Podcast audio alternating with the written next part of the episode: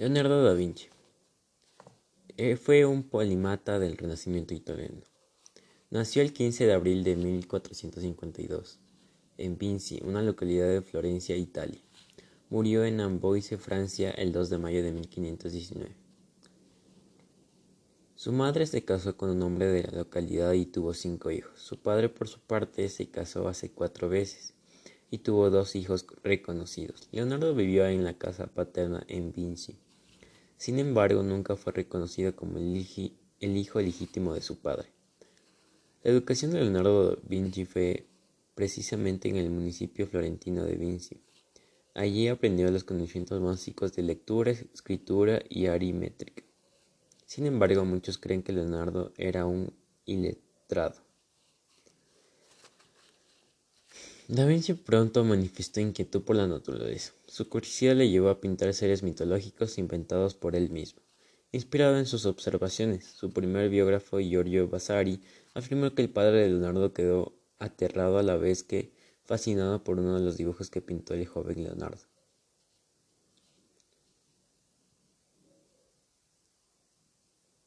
Durante su etapa como aprendiz de Verrocchio, no hay ninguna obra que atribuya a Leonardo como con seguridad. La leyenda atribuye al Leonardo los ángeles que aparecen en la obra, que contrastan con la rudeza del Bautista.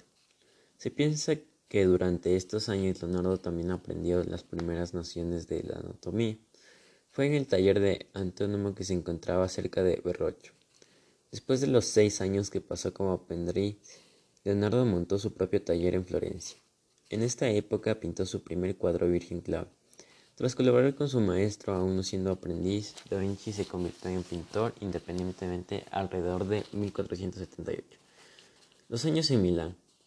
En 1482, Leonardo da Vinci abandonó Florencia y se asentó en Milán. Allí presentó eh, Ludovico Sforza, duque de Milán que pasó a ser su mecenas. Permaneció en su corte durante 17 años como ingeniero. Alrededor de 1506, Leonardo da Vinci se trasladó a Nuevo Milán. Durante este periodo, el genio desarrolló un especial interés en la ciencia, aunque continuó con su faceta de pintor. En estos años terminó La Virgen de las Rocas. Tras ideas y venidas de territorio italiano en calidad de ingeniero militar, Leonardo da Vinci se mudó a, a Roma en torno de 1513.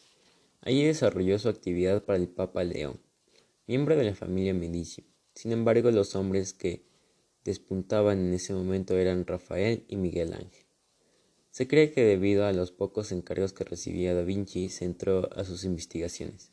Sin embargo, esa sensación de fracaso en la capital italiana no le abandonó, y posiblemente impulsará para mudarse a Francia en 1516.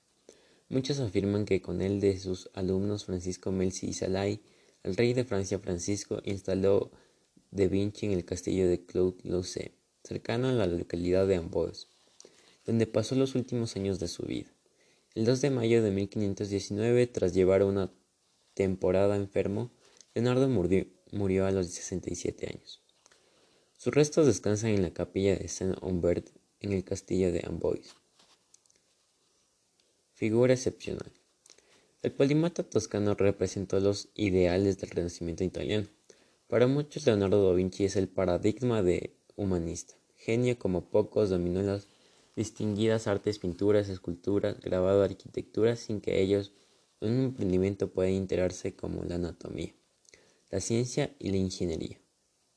500 años desde su muerte, se la sigue recordando como una figura excepcional, que demostró que con su pasión se puede lograr todo lo que se proponga. La importancia de su figura se traslada hasta nuestros días y se refleja en la cantidad de celebraciones y eventos que se realizan en todo el mundo para celebrar su obra y su persona, ya que gracias a sus inventos incluso tenemos muchos avances gracias a él. Fue considerado y sigue siendo considerado un genio que era adelantado por su tiempo. Desde el punto de vista cultural respecto a los tipos de pinturas que utilizaba, él buscaba soluciones a problemas que ya no existían en aquel momento, generaba nuevas ideas. Contó Laurent quien también dijo que el pintor no solo describía en sus obras una necesidad. Leonardo es un genio, escrito en mayúscula. una persona que tuvo una serie de problemas y ciertas facetas de actividad que costaban más trabajo, y si hubiera sido un poco más normal habría sido un genio muchísimo mayor.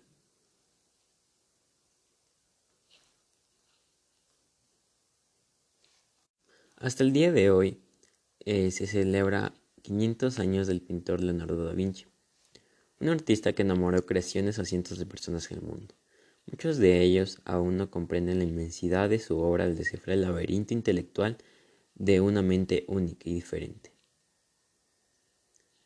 Da Vinci, creador de obras como la Mona Lisa y La Última Cena, es considerado por muchos como el genio del Renacimiento, a raíz de la manera en la que generaba soluciones problemas y existentes y los palmaba en sus obras pese a muchos fracasos.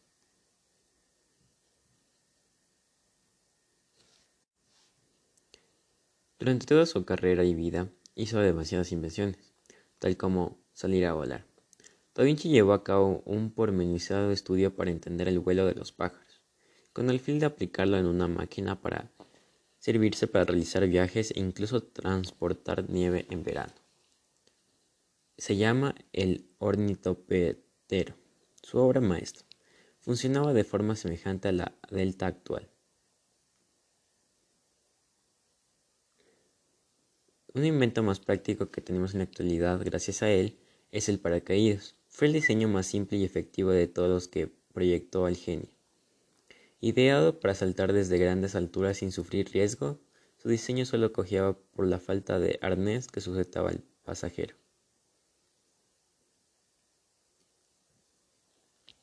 Proyectil sorpresa.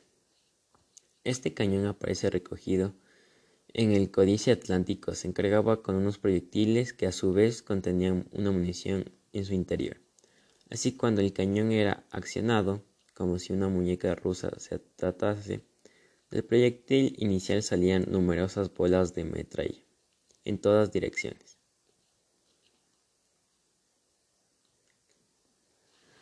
Obsesionado con todas las fases naturales, el agua también fue una de ellas y con los límites del hombre en este medio, estudió durante años el equipo de los submarinistas. Así que entre las primeras ideas que se le ocurrieron destaca el colocar el flotador sobre el tronco del buceador, junto con dos atletas en los pies y una en la mano. Arma de doble fila. Este diseño renacentista del carro falsado romano no fue de las mejores ideas de Da ya que era indispensable un caballo que lo moviese. Si éste se asustaba mientras atacaba al enemigo, podía causar estragos en su propio bando.